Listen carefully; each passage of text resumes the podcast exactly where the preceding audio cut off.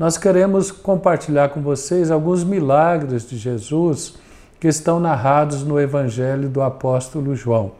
E o primeiro milagre de Jesus, que o apóstolo João narra, está ali no capítulo 2 do Evangelho de João. No terceiro dia houve um casamento em Caná da Galileia. A mãe de Jesus estava ali.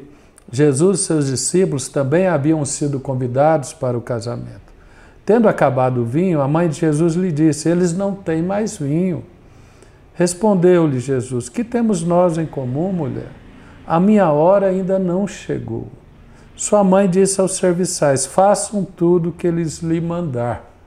Nós vemos aqui um dia de celebração, de alegria numa família, numa casa.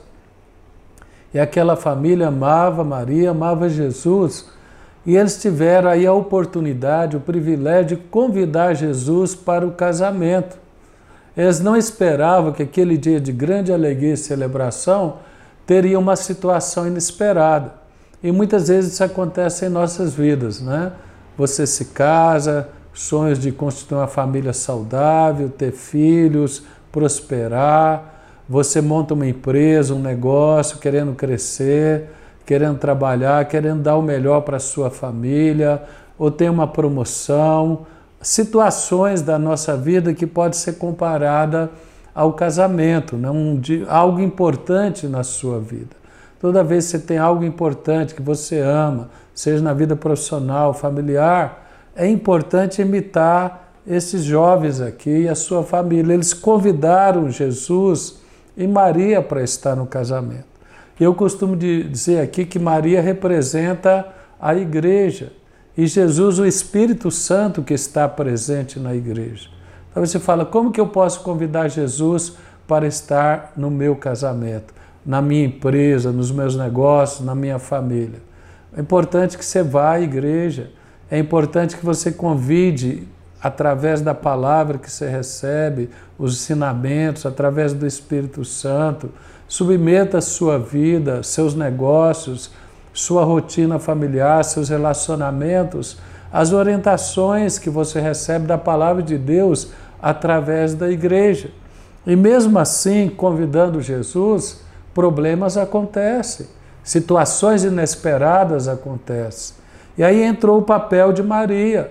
Maria vendo aquela situação e a igreja vendo uma família em dificuldade, um empresário em dificuldade, ela tem estruturas para fortalecer e abençoar aquela família.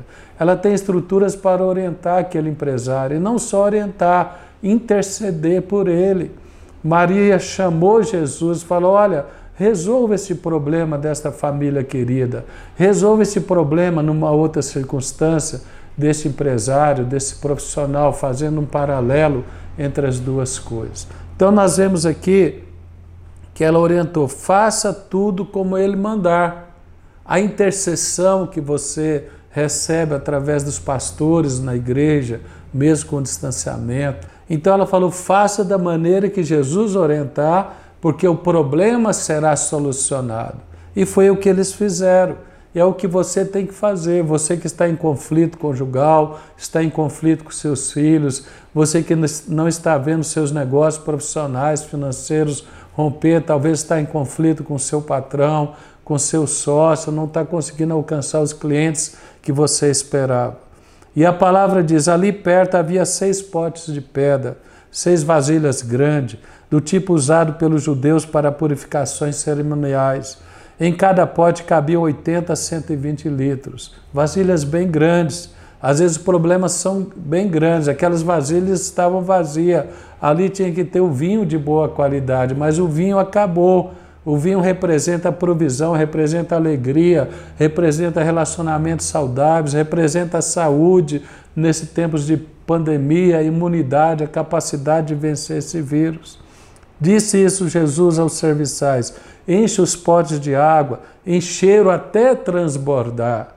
O que é encher de água? É encher a sua mente, o seu coração, a sua alma com a palavra de Deus. E ele disse: leve ao encarregado da festa. E você é, vai ver, se você continuar lendo aí Evangelho de João, capítulo 2, verso 1, que quando eles chegaram com aqueles potes no encarregado da festa, a água tinha se transformado em vinho, não existia mais o problema, não existia mais o conflito, não existia mais escassez, não existia mais a enfermidade. Quando nós declaramos a palavra, recebemos a palavra, quando nós recebemos a intercessão da Igreja Fonte da Vida e você se submete por um período, por uma caminhada à autoridade da palavra, você vai ver que a água vai se transformar em vinho, a escassez vai se transformar em fartura, a cura virá para a sua enfermidade, os relacionamentos serão restaurados. E esse foi o pilar, primeiro milagre que Jesus realizou. E Ele quer realizar esse milagre na sua vida, na sua casa. Que Deus te abençoe e nós queremos estar junto com você em outros momentos, compartilhando mais milagres do Evangelho do Apóstolo João.